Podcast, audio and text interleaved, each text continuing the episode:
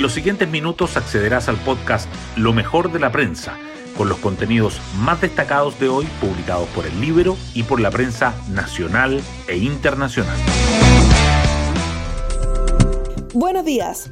Soy Javiera Rodríguez y hoy 11 de noviembre les cuento que la primera jornada de la esperada visita del presidente Gabriel Boric a la Araucanía estuvo noticiosa.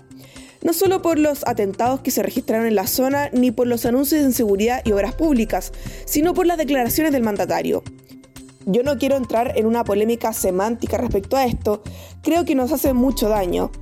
Creo que en la región ha habido actos de carácter terrorista, dijo alejándose de la postura que tenía antes de ser presidente e incluso ya en la moneda, pero sin el aterrizaje en la realidad que ha tenido en estos meses. Pero no le es fácil este cambio a Boric. De hecho, un par de horas más tarde, en una reunión con víctimas, señaló que lo que pasa en la Araucanía es delincuencia, según relató a El Libero, el vocero de la Asociación de Víctimas de Violencia Rural, Alejo Aprais. Hoy el jefe de Estado continuará con su agenda en la novena región. Las portadas del día. La visita del presidente Boric a la Araucanía acapara los titulares principales de la prensa. El Mercurio destaca que el mandatario reconoce actos de terrorismo en la región y plantea controvertida justificación para no usar esa expresión. La tercera relata que Boric endurece el tono en su primera visita a la Araucanía y reconoce actos de carácter terrorista. Diario Financiero subraya que gremios valoran condena del presidente al terrorismo y quedan a la espera de nuevas medidas. Otros temas que los diarios coinciden en llevar en primera página son que 50.000 estudiantes no se matriculan en colegios este año y 227.000 ya están fuera del sistema escolar. El dólar baja de 900 pesos tras sorpresivo dato de inflación en Estados Unidos y partidos aún no logran consenso sobre órgano redactor de la nueva constitución. Chile Vamos enfatiza en el rol del Congreso y oficialismo presionará por un órgano de al menos 100 integrantes en la portada del Mercurio también sobresale la polémica por audio de alcaldesa de San Antonio, en que da instrucciones a denunciados por toma de terreno para evitar acción policial. Autoridades y expertos coinciden en necesidad de fortalecer la coordinación entre entes del Estado por crimen organizado y remueven rayado del Museo Bellas Artes. Y el libro lleva en su portada hijos de Beatriz Sánchez y Claudia Mix, contratados en el gobierno, contradicen nuevo estándar fijado por Boric. Hoy destacamos de la prensa. Boric reconoce actos terroristas en la Araucanía, pero critica ley para perseguir esos delitos. El presidente llegó a la región a primera hora de ayer y tuvo encuentros con el gobernador Luciano Rivas, alcaldes y víctimas de la violencia aunque reconoció actos de carácter terrorista, cuestionó la ley antiterrorista porque ha traído pésimos resultados para las víctimas y para el Estado.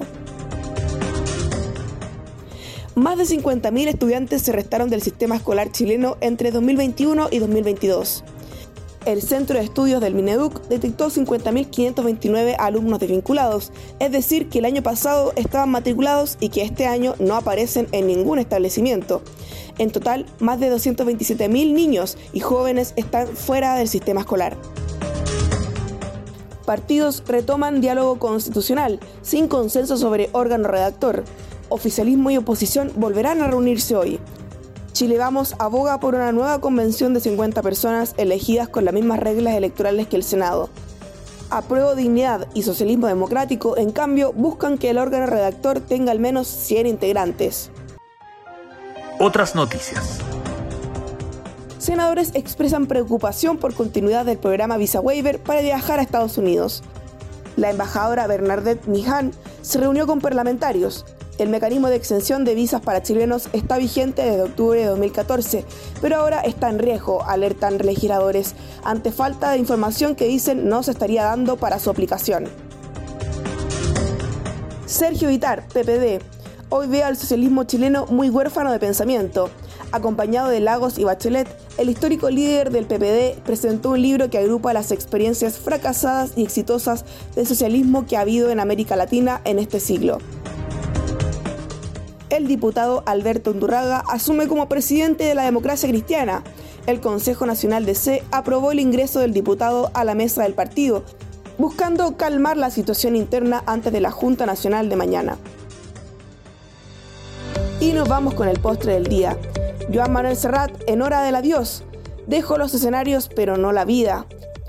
El cantante español se presentará este fin de semana en Chile en el marco de su gira de despedida de los conciertos.